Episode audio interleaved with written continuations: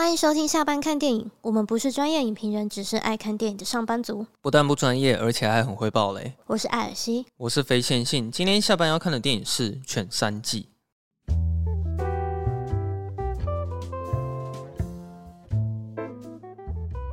是你跟我讲，我才知道说，原来最近金球奖已经颁奖了。嗯，我一开始还没有意识到这件事情，然后就发现《犬三季》就是拿下了一些奖项，然后还拿了不少。但蛮意外的是，这部片其实在十二月一号就已经在 Netflix 上面有了。它比《千万别抬头》还早，是不是？啊、那我觉得它现在经过金球奖的一些加持之后，应该可以回温一点人气啊。但我觉得这部片也是很挑人的哦，非常挑，非常挑，非常挑，嗯、很挑。可是我看完的时候，我觉得影评人一定都会非常喜欢这部电影。嗯，没错，我还蛮喜欢这个导演他讲故事的方式的。啊，其实曾康平这个导演，我们之前在上电影大学的时候，老师是一开始就就是放他的作品让我们看过了。然后那时候他是放《钢琴师与他的情人》，可是后来我查了一下资料，其实曾康平他的作品没有很多，所以最近我突然看到《全三季》导演是他的时候，我还蛮惊讶的。他的上一部长篇作品好像已经是十二年前了，叫做《璀璨情诗》，是二零零九年的电影。哈嗯，所以就是有十二年了。其实曾康平这个导演就是还蛮厉害的，他就像你说的，就是作品不多，但是每次一有新的作品推出来，就是会让人家觉得很惊艳。就是他的作品讨论度都会非常大。嗯，然后他同时也是第一位在坎城拿下最高荣誉。金棕榈奖，以及第二位在奥斯卡入围最佳导演的女导演。等一下，她入围奥斯卡是哪一项作品？你知道吗？应该是那个吧，《钢琴师探他的情人》。哦，那很久哎、欸。对啊，我一直都觉得奥斯卡对于女导演都不是很友善了。我觉得就以前啦，啊、那现在就是性别意识抬头之后，就是开始有比较好一点。嗯，那也不知道是因为女导演的数量比较少。对啊，还是说怎么样？可能可能都有那些原因呢、啊。但我我希望我们以后的社会可以渐渐走入，就是不要说因为是女导演，所以特别拿出来讲。哦，对对对，就你你懂那种感觉吗？嗯、就其实这就是一种歧视啊。嗯，对啊。就比如说你是女生，所以就特别加分好了，那这就是在歧视女性说，说哦，因为你是弱势族群，所以你有加分的权利。嗯、这就跟原住民加分的道理是一样的。嗯。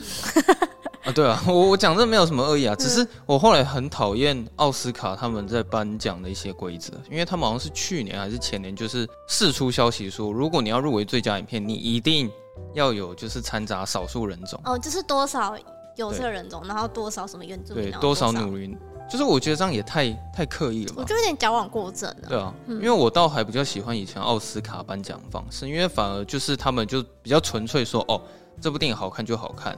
嗯，然后该得奖就得奖，他们不会掺杂那么大量的政治因素在里面。对啊，所以其实现在颁奖的结果我都不知道它到底算不算准确。但我觉得金球奖的颁奖过程应该比奥斯卡好一点啊，比较虽然他们也有政治上考量，但是我觉得应该不会像奥斯卡那么严重。对啊，但的确金球奖也有一些争议啊，那就是嗯另外一件事情了。对，然后犬三季它真的入围还蛮多的。他最后我忘了他总共是拿什么，但是他就是拿下最佳影片跟最佳导演。嗯，我是觉得他是不是该拿最佳影片我不知道，但是我可以非常确定是他一定可以拿最佳导演。其实坦白说，我比较不知道怎么就是最佳影片跟最佳导演到底是嗯要怎么看啊？最佳导演的意思会比较。去看说他说故事的方法哦，对说故事的方法。我觉得要举最简单的例子就是《越来越爱你》，就是我觉得要得最佳导演就是有那个感觉，因因为《越来越爱你》它里面有大量那种非常大胆的尝试嘛，比如说直接对着镜头跳舞啊，或者是他会直接穿插那种非常魔幻的一些在里面。对，可是因为这些表现手法其实比较有创意性，也比较大胆一点，对，所以。他的那个导演的存在感会比较重，我不知道我这样讲对不对啊？导演的存在感，像《水底情深》里面，其实我最喜欢的一段是，呃，他们在进入黑白画面，然后女主角突然有声音开始在唱歌的那一段。嗯，对然后那部片他也是拿最佳导演。对啊，原来是这样子哦。对啊，就是最佳影片就是看整体啊。最佳影片，它意思就是说，直接选出今年这一届最具代表性的一部影片。对，所以就是看整体了。我会知道这个是。之前我教授跟我讲的，但我不知道现在奥斯卡还有没有在遵循这个道理。不知道有没有玩法吗？变？他们现在到底有没有在选出说今年这一届最具代表性的作品，还是说选出今年这一届最具代表性少数族群的作品？OK，好。对啊，好，那我先念一下全三季它的专业评分网站。它在 IMDB 上面是七分，然后烂番茄是九十四趴的喜欢程度，它其实还蛮高的，因为总共有三百零五个人去评分，然后他在 Metacritic 上面有八十九分，所以其实都还蛮高的。在雅虎方面，它并没有开出评价，因为这是 Netflix 的作品，就台湾没有上映啊。嗯，但我觉得它在台湾上映的话，应该票房也是不会很好啊，一定是很差，还好是。我觉得它一定只能在那种很小很小那种电影院，然后就是可能。就一天只放一次两次。对啊，因为其实我觉得讲季电影都是这样子啊，嗯、所以反倒是一些资深的影迷会特别喜欢每年的一月跟二月，因为这时候会释出很大量非常高质量的电影作品出来，不太会是商业大片。那在节目正式开始之前呢，欢迎大家可以动动手指，帮我们在 Apple Podcast 上五星评分一下。有能力的话，也可以善用赞助的功能，让我们每次看电影都有焦糖爆米花可以吃。哎、欸，就这样，可以焦糖爆米花好好细哦。哦，焦糖爆米花很细，好 detail 哦。OK，好。不过我想要先问一下，你看完大致上的感想是什么？你会喜欢这部片吗？嗯，就是因为我是第一次看这个导演的作品，哼，所以就是我我不太知道他的风格。嗯，那必须坦白说，其实他这个算是一个节奏蛮慢的啊一个电影，他节奏很慢，对。但我觉得我是可以享受他的，就是那种说故事的，就是他节奏虽然慢，但是不会冗长，对，不会冗长，也不会闷。我觉得他那个慢的很刚。嗯，而且我觉得就是其实，因为我有在快速就是跳着在看第二次，就是其实你在看第二次，你会发现很多那种很细腻的小地方，就是可以看得更懂这样。嗯，可以看得更懂。然后其实我猜到结局了，嗯，后来再再去看一些影评啊，一些别人写心得，然后就。更知道说哦，原来是这样子的故事。嗯、其实我在网络上我看到有一些影评，我觉得他写的还不错。嗯，对，虽然这部片没有很多人看，讨论度也不高，不过出来的影评我都觉得写的不错。这样子，嗯、那我个人其实是蛮喜欢这部电影的啦，因为其实我在看他开头的时候，我发现我眼球就有被被他的情绪给吸住。他就是一段独白嘛。呃，也不是说那边啊，就是我发现我可以突然很认真的去检视它里面每一个画面，嗯、因为我觉得它里面有太多画面都是含有资讯在里面的。其实我觉得这部片是要用大荧幕看会更好。哦，对啊，因为它摄影蛮美的。嗯，它就是有一些看那些山啊，跟那些。嗯那是那个是说什么放牧啊，就是一些大自然的景象。嗯，对啊，对，我觉得其实蛮适合大荧幕啊，就可惜没有上映。对啊，而且它也是少数这种西部片的风格。嗯，对，我也不得不说，女导演拍出来的作品啊，的确那个情绪很不一样。哦，嗯、我觉得特别的浪漫，嗯，也特别的隐晦。我觉得这是男生导演不太会。拍出来，我觉得他他很多画面他不会直接秀给你，对对对，他会他会用，就是他真的是是用画面在说故事，他也不会讲出来，他就真的是用画面在说故事。所以我觉得我可以享受这部电影，就是因为他拍的很隐晦，所以我可以去一直沉浸在那个感受里面去猜说他的情绪。而且我觉得真的该给班尼迪克·康伯拜去一个小金人了吧？哦，对啊，我觉得他这部片演的很棒。对，嗯，真的比无家日还要棒。好了，这不能比了。呃，不是不能这样。对啊，是是不能这样比了。对，然后应该蛮多女生都觉得蛮过瘾的吧？因为这部片有一些视觉效果非常强烈，对吧？其实这部电影的你看完的时候，一定会想要再去重看一次开头，因为它的开头其实跟结尾是。对，嗯，那开头就是一个答案，但是你第一次看的时候，其实不太了解他那个独白是什么嘛？你也是看到一半的时候才发现说，哦，那个应该是 Peter 的声音，嗯，然后他这部电影其实是从班尼迪克·康伯拜去演的那个菲尔这个视角开始去讲这个故事。不得不说，菲尔这个人真的是蛮不讨人喜欢的。嗯，对，菲尔他这个人非常自大，他就是非常的那个沙文主义啊，就是很、uh. 很。大男人，然后他的控制欲非常的强，对，然后占有欲也非常的强，对，就是包含就是尤其他对他弟弟啊，对对对，嗯、其实他前面的时候就已经有常常演到他会怎么去控制他的弟弟，嗯、就有点像是他很刻意的在他弟弟面前要表现出自己权威的那个感觉。嗯，对。然后再来还有一件事情是，他从一开始就一直在提野马亨利这个人。对。我是后来就是快速重看的时候才发现说，哦，原来他一开始就一直在讲这个人。嗯，对。只是你在看第一遍的时候，只是觉得，呃，野马亨利只是他们的一个传说故事，可能不是那么重要。其实我是看到后面，看到后面才觉得说，哎，这个野马亨利应该对。菲尔来说，嗯，应该不是一个普通的人而已。对啊，对啊，应该不只是一个崇拜的对象而已。嗯、就到看到后面，其实导演有隐约就是有透露蛮多讯息的啦。对啊，他后面也算是蛮直接的在跟你讲这件事情。哎、欸，我觉得不能这样，他后面是会用很直接隐晦的告诉你，直接隐晦。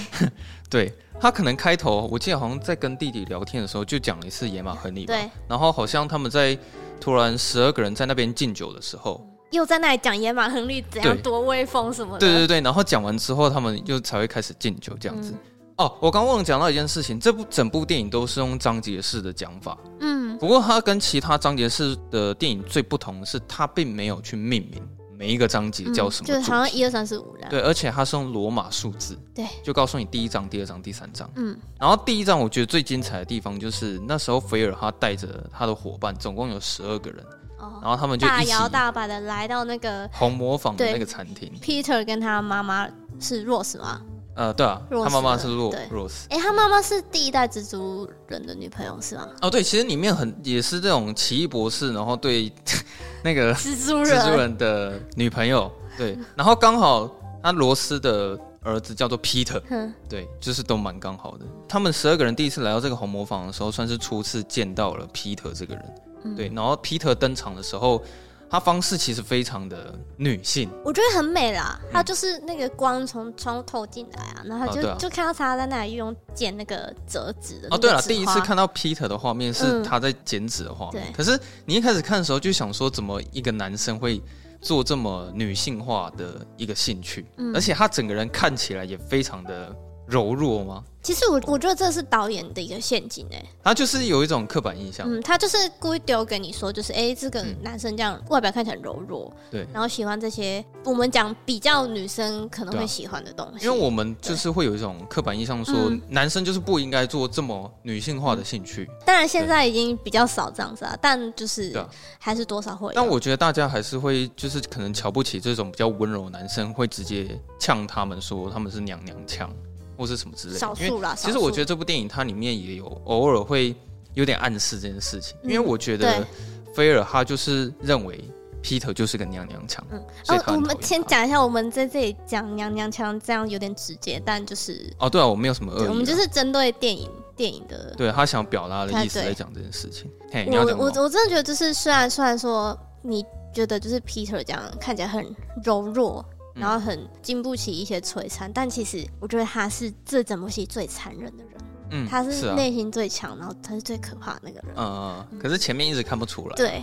那时候菲尔他一进来的时候，就看到了很漂亮的那个折纸花，那就把它拿下说：“哇，这真漂亮啊！”然后我喜欢那边导演有一个大特写，他是有拍说菲尔他用他的手指直接钻进了。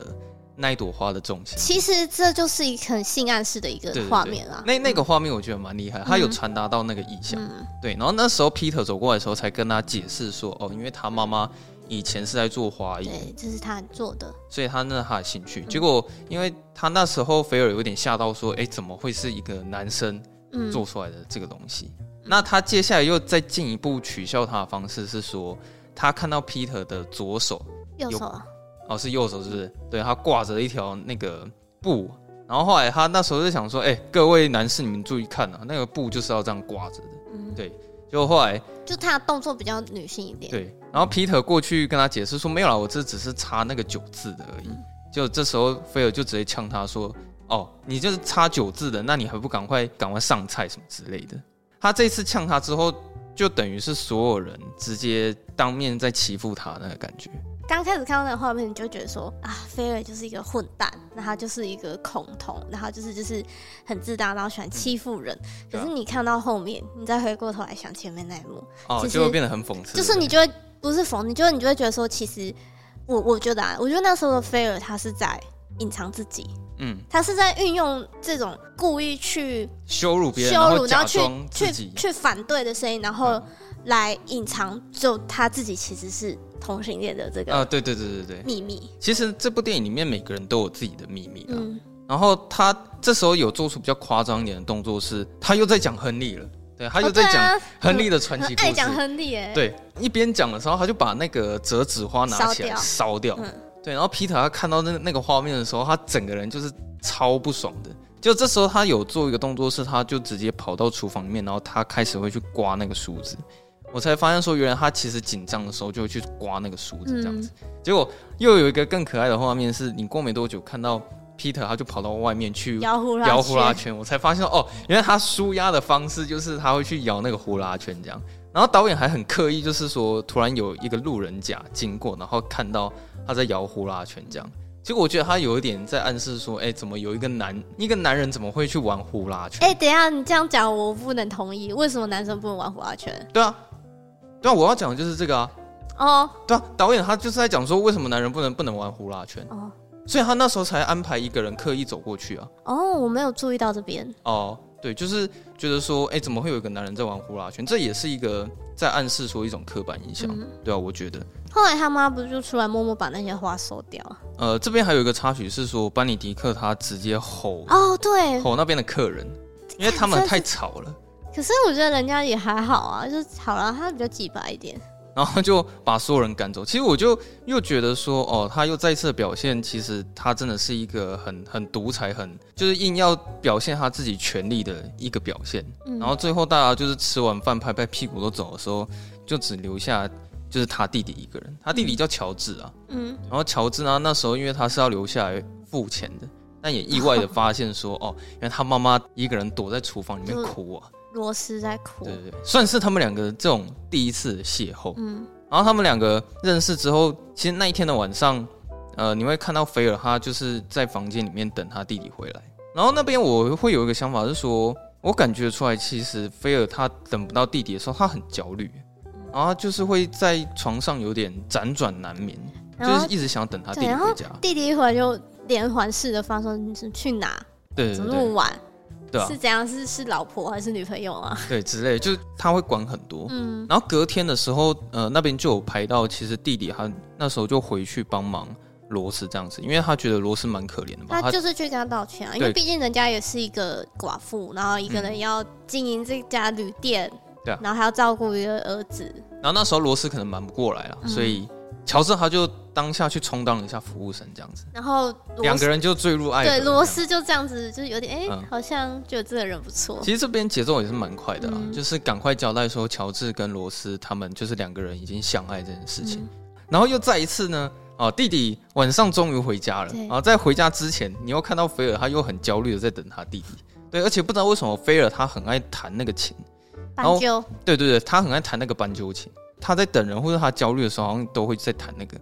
然后弟弟一回到家之后，菲尔他又再一次在他面前讲一大堆有的没的，他又要想要再展示一下他的权利了。嗯，那每次弟弟他几乎都是不讲话，嗯，然后等他哥哥把所有事情讲完，然后就走了。可是那场戏不一样，是说你感觉出来菲尔他很不爽，弟弟可能在跟罗斯谈恋爱这件事情。嗯因为他那时候好像我直接呛他说：“如果你想要找一个炮友的话，其实你大可不需要结婚。”他们这边已经结婚了吗？没有没有，他们那那时候还没结婚。下一幕对他他那时候就只是哥哥晚上在等弟弟回家而已。嗯，对。但是隔天哥哥他有做一个比较大的举动，是他直接写信去告状，就是他写信给老太婆。哦，对，就是他去告状说他弟弟好像就是被一个很。奇怪的女人给缠上哦，就是他，他觉得说啊，那女人一定是要骗我们家财产的之类的啊，这、嗯、他也没有很直接的在讲这件事情。嗯，然后他他去告状之后，这边节奏就直接进展到弟弟跑来跟哥哥在谈判，然后就直接跟他讲说，哦，我跟罗斯结婚了。嗯，然后我想说，哈，这么快啊？对啊，我想说，哎、欸，怎么结婚了？我那时候看到那边，我想说，干、哦、超突然的。我们星期天结婚了，对啊，因为他那时候他好像菲尔有直接跟他讲说他。如果这件事情被老太婆发现的话，她一定会觉得你很没出息什么之类的。嗯、但是他乔治就直接反呛他说：“没有，我觉得老太婆应该，她就只会认为她是我们家族其中一个太太。嗯”然后就讲说：“因为我们这礼拜日子已经结婚了。”但我觉得这边大家真的要仔细看那个班尼迪克·康伯拜区的演技啊！对对对，对，他演的真的很细腻，嗯，而且就是我我我觉得是一种我弟弟被抢走的感觉，嗯，那这样子我还可以管谁？对啊，就是我我觉得我没有可以一个施展权力的一个对象，嗯，对啊，你讲到演技这件事情啊。我是有发现他演技细腻到可能连走路都是他演出来的。我那时候有发现这件事情，就是因为他在其他部电影里面都不会这样走路，就只有在《犬三季》的时候，他可能真的在模仿牛仔牛仔的那个感觉，所以他的那个整个步伐，我感觉出来跟其他电影是不一样的。那你知道他为了拍这部戏，他两个星期没有洗澡吗？这我不知道啊。他两个星期没有洗澡，为了要揣摩，就是。哦，那个角色的样貌，而且甚至甚至，就我们之前不是看很多电影，不是说都想说那个角色会不会抽烟抽到得肺癌？嗯哼，他抽烟抽到了好几次尼古丁中毒。尼古丁中毒哦？嗯，尼古丁中毒，因为他们在那个戏剧，在那个故事里那种烟是没有过滤的，就是直接就是烟草。嗯，像。我们一般的香烟，它其实有一个滤嘴嘛，但它那个就是很直接的烟草，所以那个刺激性是很对，这是直是很直接的，哦、所以他好像就是也抽烟抽到尼尼古丁中毒了好几次。可是我觉得这好像没有必要，就是虽然演技演戏是很专业啦，可是因为我我真的不知道说那有一些演员会不会因为可能演了一部电影，然后。终身染上了非常严重的烟瘾，然后永远戒不掉之类的，或者是直接拿他们生命的某一个健康来换他们的演技。对啊，我觉得很夸张。我只我只能说，好莱坞有一些演员，他们真的非常专业啊。然后菲尔他一听到他弟弟结婚的时候，他接下来有一场戏是。你就看到他会把自己的情绪发泄在一只母马上面。哦，对，哎，我我我真的很怕这一幕哈，又会被一些很极端的动保人士又出来说什么、嗯、哦，什么欺负动物，什么干嘛？我觉得当然是不能欺负动物没错，但是我觉得这就是演戏嘛。就对啊，说不定那只马它真的就只是在表演。其实我觉得他那个在现场演的时候，一定不是真的打了，对、啊，而且他那个道具一定也是特制过的，嗯，一定是不会痛。对啊，那个一定是不会痛的，这样。然后只是说，我从这边可以看到，说他对于弟弟结婚这件事情，班尼迪克他是真的非常的不爽。嗯，对。然后接下来你会看到他弟弟乔治会好像开车要把老婆给载回家吧。其实那一段我还蛮喜欢的。他在车上的时候，那边他们互相聊天的时候，就有开始谈到罗斯他会弹钢琴这件事情。哦，对。然后我觉得这个其实有有点有趣哦，就是。他只是一个自我介绍嘛，然后他也只是讲说他有一个兴趣是弹钢琴。嗯，可是这件事情对乔治来说，他会觉得说啊，我觉得你弹钢琴就是很专业啊，就是感觉你一定可以弹得很好这样子。嗯，但我觉得那种感觉有点像是有时候我们可能自己在玩一些兴趣的时候，我们真的只会一些基本的东西，但是别人会把这件事情看成是说你很厉害，或是你很专业。就是像有有时候就是可能。你很会画画，嗯，你可能画兴趣的，他说啊，来帮我画一张，对啊，那种感觉，就像是你现在可能会摄，你会摄影嘛，对不对？嗯，那别人就说，哎、欸，艾尔西你好厉害哦，你会摄影，那你来帮我摄影好了，对啊，那你很厉害，然后你这时候就说没有，其实我也没有很厉害，对对对，然后别人就会觉得说啊，你好谦虚哦，但是其实也没有，是真的没有很厉害。那这部电影它就是这个样子，它常常在。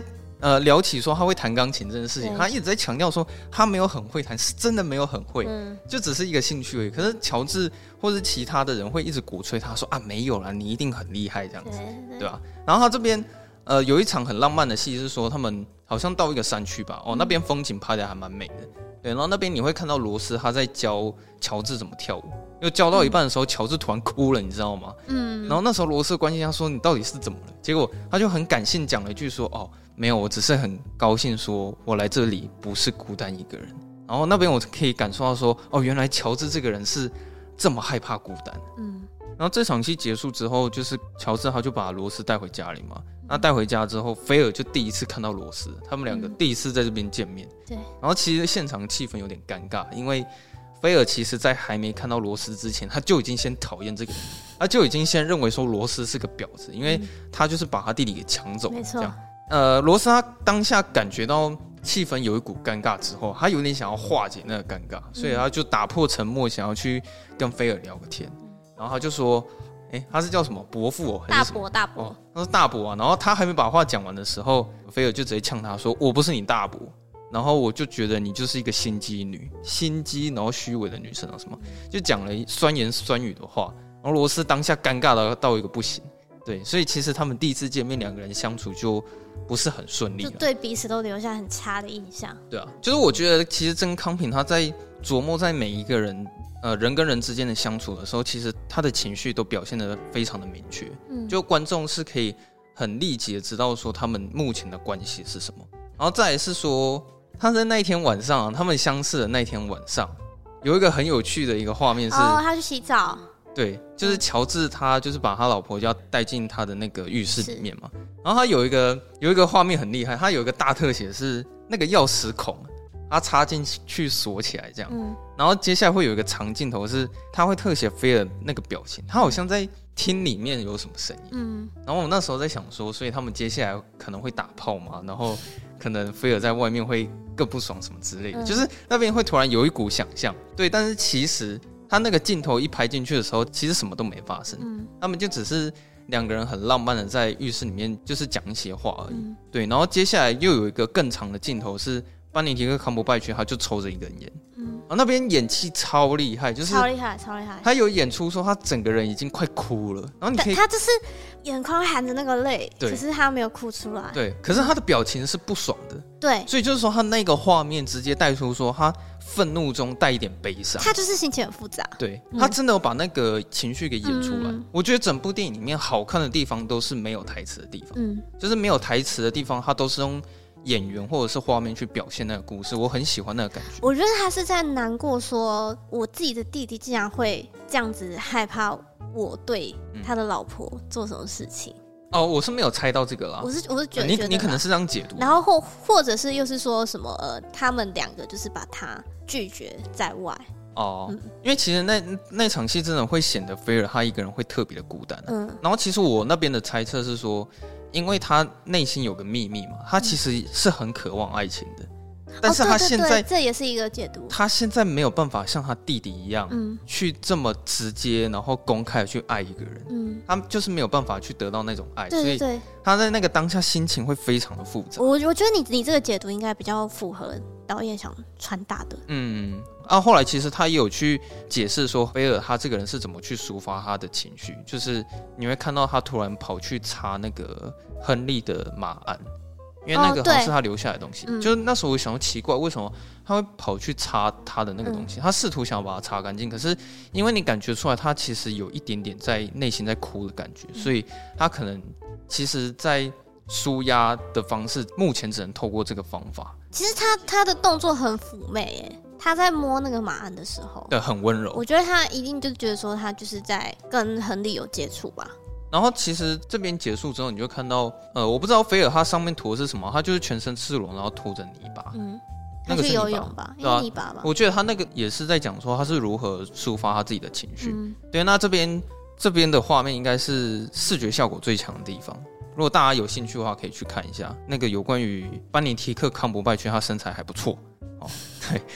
然后这边结束之后啊，你就会看到弟弟他突然叫一大群人，然后一起把某一个钢琴搬到家里来。哦，对，然后他这边又再解释一次，嗯、就是说其实我没有很会弹钢琴。然后他弟弟说没关系，真的不用这样子啊，不用这样子，为了我。他说没关系，其实我觉得你弹得很好，就我就只是想要听你弹钢琴，但是其实。我觉得他那边，我们观众也感受到说，其实乔治也不是真的认为说他弹钢琴很专业啊，就只是说，因为他真的很喜欢罗斯，他也不是真的想要听他弹出什么华丽的乐章，他就只是想要听他弹钢琴这件事情。嗯，他后来把钢琴搬进去之后，罗斯他有去里面试琴，在试琴的这个过程，他不知道菲尔他其实也在里面，然后这时候你就会看到说，哦，菲尔他又又在弹那个斑鸠琴，就每次罗斯他在弹琴的时候。菲尔就会故意去弹那个斑鸠琴，去骚扰他。嗯，这边也没有任何一句台词，所以你可以很直接看到说，现在菲尔他完全就是精神上的在霸凌罗斯。嗯，对，而且我觉得他那边的镜头使用方式我还蛮喜欢的，就是每次当罗斯在弹钢琴的时候，画面就会润音。嗯，然后当斑鸠琴的声音一出现，他不弹钢琴的时候，他镜头就会停下来。嗯。然后他又在再次弹钢琴的时候，画面又会再次轮影，这样子。那边我觉得摄影的方式还不错。后来因为他这种被精神上冷暴力之后，你就看到罗斯一个人就冲到外面，然后他其实整个人快哭了，就觉得说他现在是饱受那种菲尔给他的那种精神上的压力，嗯，对啊，所以其实那场戏我自己看的蛮不舒服的啊，因为你真的可以感觉到说，班尼迪克他真的就是非常用力的在骚扰那个罗斯，嗯，而且他常常会对他主动发动攻击。对啊，就人家明明也没怎样，那其实他也没有惹到他，嗯，但因为两个人不喜欢，可是罗斯不会去主动干扰他，但。菲尔他常常会主动去攻击罗斯，这样子。他会故意在他旁边哼那个口哨。对，就那时候他在练习的。对对对，其实那个吹口哨也，我觉得也蛮挑衅女、嗯、女性这样子。哦，双重的一个挑衅。对啊，然后这边来到这边的时候，其实他弟弟就已经有在跟他讲说，过没多久会有一个大人物会来。他在称呼这个名字的时候，真的叫大人物。对啊。他说大人物会来，然后爸爸妈妈也会来。然后那时候他就跟菲尔讲说，哦，因为现在。有大人物跟老太老太婆他们都会来，然后他吞吞吐吐好久，那边很他讲很久，然后他好不容易才挤出那几个字说：“哦，其实我觉得大人物的老婆如果看到你没有洗澡就直接上饭局的话，那他可能会很介意这件事情。”嗯，然后菲尔当下听到说他超不爽，嗯、他不爽到极点，这样就可能像你刚刚说的，就是班尼迪克他为了要揣摩这个角色，他两个礼拜不洗澡啊？对，可能是为了那场戏。对，有可能。对，我不知道。然后他们的父母跟那个大人物到到他们家的时候，我觉得这边超精彩的。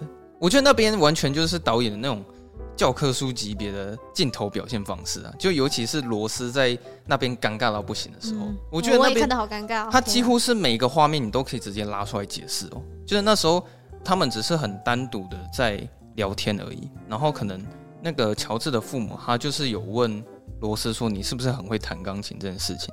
就罗斯他也是不讲话，然后后来他有讲到说，哦，其实菲尔他好像是读什么英国古典文学嘛，就是他有在透露说，其实他们家族里面都是高知识分子、高材生。然后你会看到他父母也都是把自己打理的很好，好像都是穿着很高级的服装这样子。嗯、我在看那边的时候，我就觉得罗斯他显得真的超突兀的。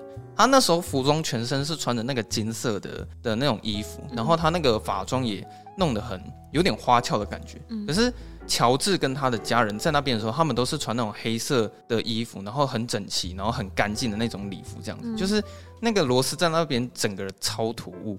然后接下来是你会感受到罗斯根本插不上话题，因为那时候乔治有在跟他父母聊天，然后在聊说什么他们最近看了什么书。然后他们还把书名给讲出来，嗯，可是你会感觉出来说，其实罗斯他根本就听不懂这些东西，就不是同一个世界的。对啊，所以就是觉得说，呃，他在那些高知识分子面前，他会显得自己非常的平庸，然后他就会有有一种眼光，觉得说，天哪，就是为什么这几个人都读过这些书，然后好像都都很高学历这样，他觉得他站在那边很不舒服。然后接下来导演还有安插一个动作是，罗斯他主动拿酒去给他妈妈。然后他妈妈就讲一句话说：“哦，我不喝乔治他混的酒。”然后那时候他就缩回来，他就觉得说：“干，就会就会觉得说你们这群人是好像很高傲还是怎么样吗？是为什么乔治的混酒你不喝？是你都喝喝很高级的东西是不是？呃，罗斯他会，他可能也会喝那种酒，可是他也不会像说怎么像他妈妈一样会有那种反应。对，所以就是那一场戏，虽然罗斯没有讲任何一句台词，但是画面上很。”很满满的有告知你说，其实他在那边完全没有办法融入他们那种高知识分子的世界里面。嗯、对，所以我很喜欢他们他那边的那种画面上的表现方式。然后接下来是他们真的就是有进入到饭局，就他们开始吃饭。那时候弟弟其实有去再找一次菲尔，就说现在他们都都已经到了，那你到底要不要去？班尼迪克他就很不爽，呛他说：“我就是不想去。”然后你就直接跟他们讲说，因为我没洗澡，我很臭，所以我就不去了。嗯、然后乔治可能也不想理他。那接下来又换罗斯，罗斯的事情还没结束，他们所有人都一直在强迫罗斯要去弹钢琴。嗯、然后后来可能是因为当下场面的关系，他他不得不上，他就只好说：“呃，可是我真的只是弹个兴趣而已。”但他终究还是上去弹那个钢琴。然后其实这这一整场戏的他的那个镜头速度都蛮慢的，蛮多那种慢镜头的，所以你可以很完整的去感受到他每一个画面的那个情绪。像他有一个比较长一点的镜头，是他的手要弹钢琴之前，其实那个画面其实停留蛮久的。他在抖啊，对，他手其实紧张的在抖，嗯，就弹了几下之后，他感觉好像被电到还是怎么样，然后突然收手说啊。我是真的没办法弹，嗯、现场气氛就突然变得很尴尬，超尴尬。但我觉得那边很奇怪，是因为他那个弹钢琴已经被搞得好像是演奏会了。你会看到他那边的那个摆设设计是所有的男生，呃，不是男生，就是所有的那那边的家人全部都坐在下面，好像要考检定的感觉。对，然后就盯着他，等他弹出第一个音符为止。嗯、对，结果后来他爸爸也为了要化解那个尴尬，然后就讲说啊，其实你表现的很好啊，我们我们今天其实都玩的很高兴啊，嗯，这样子。然后罗斯的打击还没结束，嗯、那时候菲尔他突然不知道为什么走进了这个饭局，然后他可能跟他父母对话了一下，又是。讲一些有没有的没有的酸言酸语，嗯、然后最后又把炮火集中给罗斯，就说：“哦，原来你没你你没有弹钢琴是不是？不是每天都在练习吗？对对对对，那你不是练很久吗？嗯、啊，怎么现在弹不出来？哇，呛呛呛！然后呛完之后，他要走之前他还吹口哨，嗯、然后他吹口哨也是吹好像哪首歌啊？他也是吹同一首歌。嗯、然后离开的时候，最后一个画面就是罗斯他拿着乔治的混酒，然后把那一杯酒喝下去。所以我觉得说哇。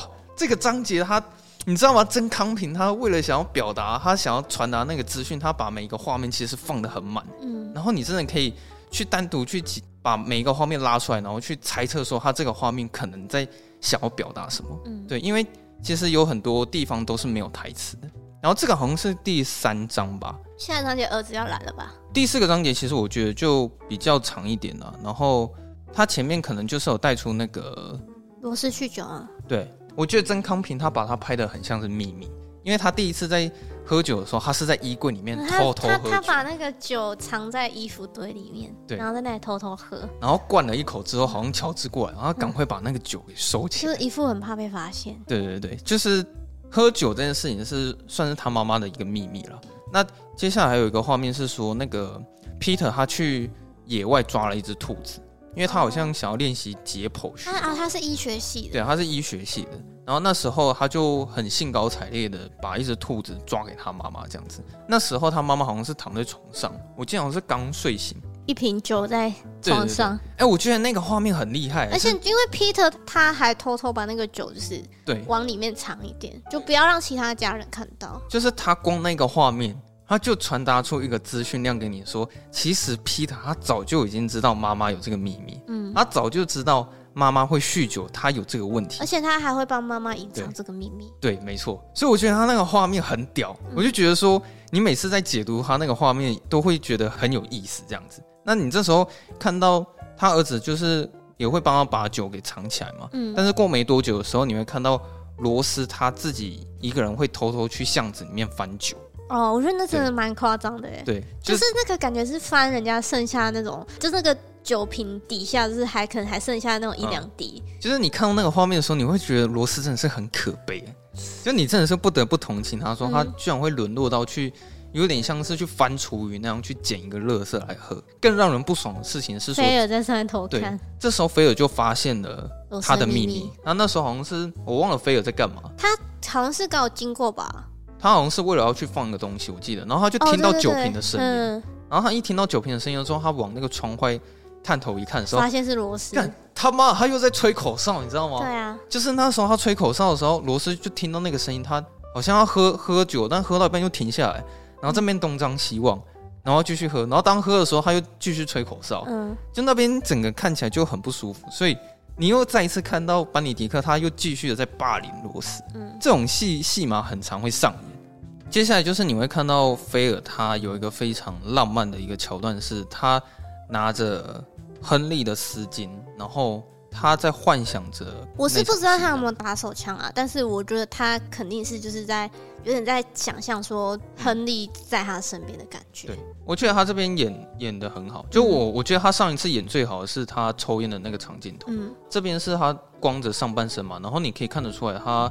在闻着那个丝巾的时候，其实是非常是非常温柔的，嗯、这完全不像是菲尔会有的言行举止。嗯，可是因为我觉得班尼迪克他太会演，他真的演到说他其实自己也是会有这种非常柔弱、非常脆弱的那一面。嗯，这是他非常感性、非常隐私的一个地方。但对，接下来好玩哦，本来是那个菲尔发现那个罗斯的秘密，接下来要换 Peter 要发现菲尔的秘密了。哦，对对对。对那个 Peter 他好像不知道为什么突然闯进了菲尔的那个秘密基地。对，秘密基地，对，真的是秘密基地耶。对，然后他一一一翻的时候就想说，为什么里面都是亨利的裸体裸体书本？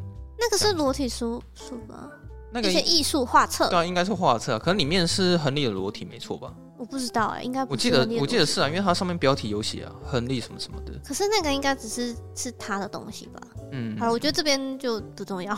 然后你刚刚有在问说他有没有打手枪这件事情，其实是有啦。可是曾康平他拍的非常的隐晦，他就只是轻轻的有一个动作，是他的右他手手伸下去，对，他的手有伸到裤裆里面，然后就这样子而已。嗯，就是他不会把他拍的很很裸露，就是我觉得。他拍的方式都是浪漫的，不会让你感觉到任何的不舒服或者什么，嗯、而且他甚至还会给你很多的想象空间，嗯、去猜测说他现在的心情跟内心所渴望的东西是什么这样子。嗯、对，然后只是这边我看了觉得蛮好笑的，因为他可能沉浸在自己的世界的时候，突然 Peter 都出现，班尼迪克他就直接追他全裸，然后直接跑到那个岸上去追他，然后骂他说：“你这臭婊子，你给我滚！”这样。那边那边我看的时候，其实我觉得蛮好笑的。然后后来就是他发现他这个秘密之后啊，有一场戏又是菲尔，他又继续在欺负那个皮特。嗯、就是那时候皮特好像是走到他们那一群里面，菲尔又一样就是联合当地所有的伙伴一起在取笑皮特这样子。对，可是不知道为什么，好像 Peter 他当下是表现出毫不在乎吗？对啊，可能是有那种感觉。突然菲尔主动找 Peter 讲话了，可是我刚刚讲那边其实我自己没有看得很懂了。因为我真的不知道，你说他为什么会突然就对 Peter 很好吗？对啊，就是他怎么会瞬间对他有好感？因为我觉得这边对我来说没有那么有说服力，是因为他上一场戏他是在凶 Peter，嗯，因为他那时候 Peter 发现他全裸的在那个水池里面，嗯，所以他很不爽，冲上去直接想要教训他。可是为什么下一场戏他这么快的就突然开始对 Peter 示好，然后想要跟他有进一步的？认识跟发展，我先我，我先说我的解读，我是觉得是不是因为他知道 Peter 明明发现他的秘密，可是 Peter 却没有告诉别人。可是他要怎么知道他没有告诉别人？对啊，所以就是，但是但是我有去看有一些影评，或是有一些人分析，就是、嗯、我觉得比较有说服力的是，也许他是在 Peter 身上看到以前的自己，然后就觉得说啊，就是这孩子，哦、就是就不要让他走。跟我同样的路，哦、然后因此就是突然决定说，那我对他好一点。那有也有一说是，他是为了要让 Rose 孤单一人，所以他拉拢他的儿子。哦，对，我不知道哪个解读就是才是正确答案。我觉得说不定也没有正确答案。你刚刚讲的那些也许都有可能性，但我依然还是觉得他这边拍的太过于不明显了。嗯，对，就是我并没有感受到任何的情绪。就算你刚刚可能有讲一些影评人的一些解释好了，但我觉得好像导演不一定真的是想要表达这件事情。但我觉得无无论如何，我觉得 Peter 应该是对菲尔没有动情，可是我觉得菲尔一到后面一定有某某种程度的，就是对 Peter 产生一些情愫这样子吗？嗯、可是那边我觉得我我可以确定一件事情是说，班尼迪克他要演演出一个画面是。他们那时候在讨论他那个绳子什么时候会编完了，嗯，然后班尼迪克他就跟他讲说，可能要在你开学之前会完成这件事情，嗯、就他反被 Peter 呛说，那你可能时间不多了。然后这时候他的演技就是突然表现出说，他开始对 Peter 的感觉不太一样了，但是我不知道为什么他被呛了之后，突然对 Peter 感觉不一样。对我我不知道，这边不的确表现不是很明显。好，然后接下来之后，他对他的。就是意图其实都是很大一步的进展，嗯、就包括说他会直接让他去骑野马亨利的那个马鞍，嗯，对我就觉得说哇，对他这么好，就是那个对他来说是很珍贵的东西，可是他真的就是让 Peter 骑在那个东西上面，嗯，那时候他还跟又跟他讲有关于亨利的一些传奇故事嘛，嗯、然后他就跟他讲说，我跟你讲，亨利那时候在看这这座山的时候，他早就有看出某一种意象，然后他说你看得出来吗？然后后来他就说：“我一来的时候我就看出来，那个像是一只狗在吠的样子。”嗯，对。然后班尼迪克他当下一个不知所措，你知道吗？他说：“哈，你是怎么知道的？”嗯、我觉得那边他演的也蛮好笑。然后菲尔他就是觉得打从心里有点佩服，说 Peter 好像让他想到当初的亨利。没有，我觉得 Peter 是对啊，因为他跟亨利一样看的吧，看到过去的自己嘛。嗯。可是我的解读是因为。他有办法跟亨利一样看到那个山的意象，所以我觉得是他会让菲尔想到说，这样解读也可以。但我觉得，总之那一幕就是传达说，菲尔跟 Peter，就菲尔知道 Peter 跟自己是同一种人。嗯，好了，这个也是有可能啊。啊，那时候菲尔他有在教 Peter 怎么骑马了。嗯，对。然后当 Peter 学会怎么骑马之后，他有一个地方是他单独一个人就骑着马，然后呃到一个目的地，然后去杀一头已经死掉的那个牛皮。就把牛皮拿下来。其实那边你还看不懂他为什么这样，你你可能就觉得说他可能只是在解剖。对对对，就是说哦，他是医学院的学生，所以他就是要拿尸体来解剖。嗯，当下只是觉得这样，但你看后面说哇，原来是这样子。对啊，然后他其实每一次这种这种场面都会有一个很重要的动作，是他会戴手套。嗯，戴手套，我觉得这也是一个很重要的一个动作，这样子。然后后来他们其实有一个地方我看不太懂啊，我是想问你，就是。那时候他们有有一场是说，菲尔跟皮特他们一起发现了某一只兔子被困在了木头里面。菲尔就讲说，我们以前小时候都会打赌，到底要移动几根木头，那个兔子它才会冲出来。然后后来他把所有的木头移开之后，其实兔子它也没有跑，它就只是一个人发抖，躲在那个洞里面。后来就是皮特直接把他抓起来的时候，就把他杀死。然后这一场戏就结束了，后面也没有什么解释。我后来有在想说，这场戏导演他是有想要表达什么意向吗？但是我现在还想不出来那边是想要讲什么。我觉得就是想解读 Peter 的心狠手辣吧。我是在想说他，所以那个兔子是有在影射，有点像是谁被困在某一个地方里面出不来。那如果这样说，就是菲尔啊。对啊，他就是被困在他自己小框框。嗯，我像目前唯一，如果硬要解释的话，嗯，我可能只会想到，对啊，然后可能那兔子是在影射肥。对啊，然后那个 Peter 把那个兔子折断，就象征他之后做的事情。哦，如如果要这样解释的话，哎，说不定我们现在解释出来就是正确答案，啊，有可能哦。哦，现在讲着讲着讲到都自己都看得懂这样。对啊。好了，这我觉得可以跟跟网友讨论啊，就是如果有人知道说这场戏他想要影射什么的话，是可以来 IG 留个言，教育我们一下。从这边之后，他们算是我觉得就都已经算是对互相有好感了。他们开始会，哎、欸，你的衣服上那只蚊子哦，真的吗？哎、欸，他死掉了，靠北！Oh my god！哎、欸，他好像没死哎、欸，那那那这样他很痛苦。你要给他一个痛快啊！不是我，我其实我我只是有个疑问，说我这衣服很厚哎、欸，这这其实不是薄的，所以除非说那个蚊子它可以贯穿我的衣服，然后去叮到我的。我的肉，它只是刚好在你衣服上休息而已。没关系，这这时候可以不用提醒我了，因为你看它现在多痛苦啊！哦，因为他在那里，我就一直盯着他。哦，好吧。哦、我刚刚讲到哪里？哦，那时候菲尔其实在跟 Peter 他们已经会互相坦诚自己的过去了。嗯，就是 Peter 他好像有提到说，他爸爸以前是怎么自杀的。嗯，然后他爸爸也怕他会太过于强悍，然后菲尔他就。在取笑他说：“哼，你怎么可能会太过于强悍？哎、嗯欸，对，结果最后结局的时候就被杀死了，还是最后的时候才知道说他有多强悍。哎呀，啊，是不是？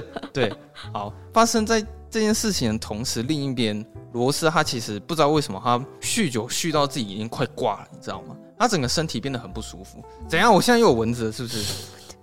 对不起。”我不知道你手上黑黑的那是什么？你可以不要一直盯着我肉体看吗？我刚刚讲哪里？哦，若是喝酒喝到发疯，把那个牛皮卖掉，哦、是不是这段？对啦，好，我现在还有哪里你你会想要看的？你先告诉我。没有没有没有，看我看完了。你看完了哈、嗯？好。然后后来那时候不知道为什么突然有一个客人就是来到印第安人他们的牧场那边，是、嗯、要买牛皮，要跟他们买牛皮这样子。可是你可以感觉出来，罗斯他为了想要报复菲尔。所以他就算是把牛皮卖给他们。可是我觉得菲尔这个人也很怪，就是为什么他就是那种什么我得不到，你你们也休想得到。对啊。所以他那那些牛皮把它割一割，然后后来也会去拿去烧掉。就是他是想表现出他的占有欲啊，因为他哦，他不管他有没有用，他就觉得说，这是我的东西，我的东西别人不能碰。他可能也不会想要把自己的东西给别人，所以他宁可把那些牛皮给烧掉。烧掉。对，哦、可是不知道为什么罗斯他就是一听到那边的女仆讲说菲尔他不会把牛皮给别人这件事情的时候，罗、嗯、斯他很嗨呀、啊，他说啊真的吗？他心里就可能会觉得说太好了，我一定要把这个牛皮给卖掉。他就是终于找到一个可以报复他的机会了。对啊、嗯，可是也不知道是说他喝酒喝过多了还是怎么样，可能都有吧。对，就可能当下神志也不清，他也没有想得很清楚，嗯、所以他就真的把那些牛皮给卖掉。那也当然，就是后来菲尔回来的时候，大发雷霆，对他不爽到一个极点，然后甚至会觉得说他会不会把罗斯给杀掉也说不定。对，也，不知道。后来就是他们有探讨出一个解决方案，是说 Peter 就跟他讲，他手上还有一些生的牛生皮、喔，生的牛皮，对，就是那那时候可以给他。嗯、就菲尔一听到这句话说，他觉得非常的感动。他感动的就是搂着他的脖子。对啊，那那边其实就开始越越。他还跟他说什么？说什么？你以后一定会有所成就。没有没有，他说接下来的日子一定会一帆风顺。哦，对对对，对我我保证你接下来日子一定会非常的顺利，这样子。嗯嗯、然后后来他也没有对他妈妈怎么样，好像罗斯的戏份到那边其实好像就差不多没了。刚刚、嗯、忘记讲到有一件事情是那个罗斯，他其实中途有一段非常不爽，菲尔跟他儿子走的那么近。哦，对，然后后来他他们两个人后来在某一天的晚上就突然就是进入到一个非常浪漫的一个气氛，就是菲尔他在那边编着他的那个牛皮的鞭子嘛，嗯，对，然后他们可能聊天聊到一半的时候就突然开始在抽烟了。哦，他那时候又在讲亨利了，你知道吗？对，又在讲亨利，对，又在讲亨利了。其实看了这么久啊，到这边我们才知道说为什么他要一直讲亨利，对，因为。他这时候讲说，亨利在某一天的夜晚救了他一命，救了他一命，然后用睡袋把他们两个包在一起。嗯、这边台词设计的就很有趣哦。那时候 Peter 就讲了一句：“请问你们是一丝不挂吗？”有一个问句。嗯，问完之后就没有台词，菲尔就笑笑了。对，菲尔就沉默不语。然后，哦、然后 Peter 就开始卷烟。哎，我觉得他那边什么话都不回答，完全就是表达说，就是你一定猜到了。菲尔他讲什么？嗯，对，所以我觉得这边画面的处理也也还不错，就是不用语言啊，尽在不言中。对，但总之观众就是已经知道说，如果他会回答的话，他大概会讲什么。然后接下来 Peter 就开始在卷烟嘛，就进入到了一个非常浪漫的一个桥段，是他们会你抽一口，我抽一口，一口对我抽一口再换你抽一口，这样、嗯、很浪漫啊，欸、对啊，间接接吻、啊。我那时候真的没想到还有这种处理方法，因为我在想说，除了做爱之外。还有没有什么方法可以表达说你们彼此是非常浓烈的感情？嗯，就他想到的方法居然是彼此互相抽烟，我还没想过还有这种表现方法。而且他们就真的也不用讲话。对啊，其实，在那一天的晚上，就大大家大概也知道说他们可能发生了什么事情，观众就是会有很多想象的空间。他不是生病了吗？对啊，后来才知道他生病了嘛。嗯，他硬要就是拿着他手上那个鞭子，他还是想要去找。他，他会。他一直就是会大特写他在编鞭子的那个画面，嗯，然后就看到他的手是一直在编织那个鞭子，然后就会一直不断的摩擦。哦，对啊，其实他那时候手上好像就已经有伤口，就是他在那个兔子那一段，他不小心弄伤了伤口。嗯，然后后来才知道说菲尔死掉了嘛。这样子，可是我其实也不太喜欢这边处理方式，因为太快就马上死掉。对啊，他也是一样，下一个画面，然后就看到，嗯，啊，怎么菲尔已经躺在棺材？哎，你第一次看的时候会想说，嗯，怎么菲尔就突然死了？因为他们不是才刚刚进入到就是非常浪漫的。可是我觉得至少他有还有一个铺陈的，因为隔天早上起来有有看到菲尔，就是好像真的就是快挂快挂，病得很严重的感觉啊，是啊，对啊，然后想说那个时代就是可能不小心生一个什么病，可能就很容易死掉嘛。嗯因为我觉得这边节奏也是蛮快，虽然它有铺陈啊，但是我觉得他这种处理方式也好过那个。哭泣啊！哭泣 靠腰，你怎么知道我要说什么？好过就是亚当崔佛他老爸挂掉的时候，当下直接切到那个画面还要好一点呢。他至少这部他有稍微有酝酿一下，啊，对啊。然后后面其实接下来发生的事情，我就第一次看的时候也都看不太懂了，包括就是他儿子可能哦，他就拿着那个鞭子。哦，还戴着手套，嗯、然后默默把它放到床底下。对，哦，这边还有一个他不是念的一些台词。对啊，其实那时候 Peter 他没有去参加葬礼，嗯、他是在家阅读一个叫《公岛书》的里面的一句话。嗯、然后他那句台词叫做说：“求你救我的灵魂脱离刀剑，救我的生命脱离犬类。”但其实我完全看不懂说这段是什么意思了。可是我可以感觉得出来这，这这一段的意思应该是整部电影里面的核心嘛，因为他这部电影的。片名就叫做《Power of the Dog》嘛，对吧？因为狗在圣经里其实有着不洁，甚至是邪恶的一个象征。就是他不是说，呃，从刀剑下拯救我的灵魂，让我的爱人远离邪恶，远离邪恶。这个邪恶就是狗嘛。嗯。那他的爱人呢，就是他的母亲。哦，对啊。对，如果这边要带入的话，他爱的就是他的母亲。嗯、那。他为了要让他的母亲远离邪恶，就是他不惜借用这邪恶的力量。这邪恶力量就是狗，所以是 the power of the dog。哦，原来是这样子哦！我现在是听你解释之后，我才懂全三季的意思了。哦，对啊，啊，不然我想说，他明明就是牧牛人，为什么不叫？但他有、呃、不叫牛他牛三季？他也有一幕是他看那个山上的那个影子。哦，对，对，对，这也是其中一个。其实那个画面有出现过两次啊，嗯、开头有一次，后面有一次这样子。嗯、所以这个是某一个影评人的解释，是不是？就是有人看圣经里面的那个。就是我的意思是说，基本上这个应该就是正确答案了吧？基本上应该是。其实影片的最后是你会看到 Peter。看着远处的罗斯跟乔治一起接吻，嗯，他就一抹微笑的离开了那个窗户，然后影片电影就结束。对，然后那时候我就在猜说，呃，是所以到底是什么意思？所以是所以 Peter 杀了他吗？所以你没有看懂？那时候我有猜到，可是我并不确定。哦，我我我是我是大概有看懂了，但就是我有再去验证一下，嗯，因为我那时候我的确是猜说就是 Peter 杀了菲尔，可是我不知道他到底是用什么方法去杀他，嗯，就是那时候我还没。意识到，这而且我也看不懂，说为什么他要看着就是罗斯他们接吻之后，然后他就笑了。就那时候我也看不懂他这到底是什么意思。嗯、最后应该就是呼应到前面吧？对啊，他要保护他妈妈。嗯，可是我觉得他这个其实是合理的啦，因为他前面就是他的表现方式是说他并没有称呼罗斯母亲，嗯，而是直接称呼他的本名。嗯，所以 Peter 他对他母亲的爱应该会有点复杂，不是单纯的亲情这样子。那我不知道他是有恋母情节到什么程度了，但他会为了想要保护自己的母亲，不惜就是去杀了阻碍他妈妈幸福的人。对啊，我觉得他最后那一抹微笑，不知道是因为罗斯得到幸福，所以他很高兴，还是说他把菲尔给杀死，然后拯救了母亲，很高兴，怎么样？我不知道。对，但我觉得他对母亲的爱是不至于会想要跟母亲在一起，或是跟他发生关系，因为我觉得。当他看到他跟乔治在一起的时候，Peter 他是开心的，嗯，所以他应该就只是纯粹想要让自己的母亲幸福这样子。嗯、可是我不得不说，我觉得整部电影的优点就是导演他把很多事情拍得很隐晦，你要去猜。可是我觉得这个也是他的缺点哦，因为我就觉得说后面其实就没有那么有张力了。虽然可能之后有一些影评或是解释可以去说通这一切，嗯，但是我觉得在当下在看的时候，你会觉得。事情很突然，我并不会拍桌子，然后就讲说：“哇，原来凶手就是 Peter 啊，太好看了吧？”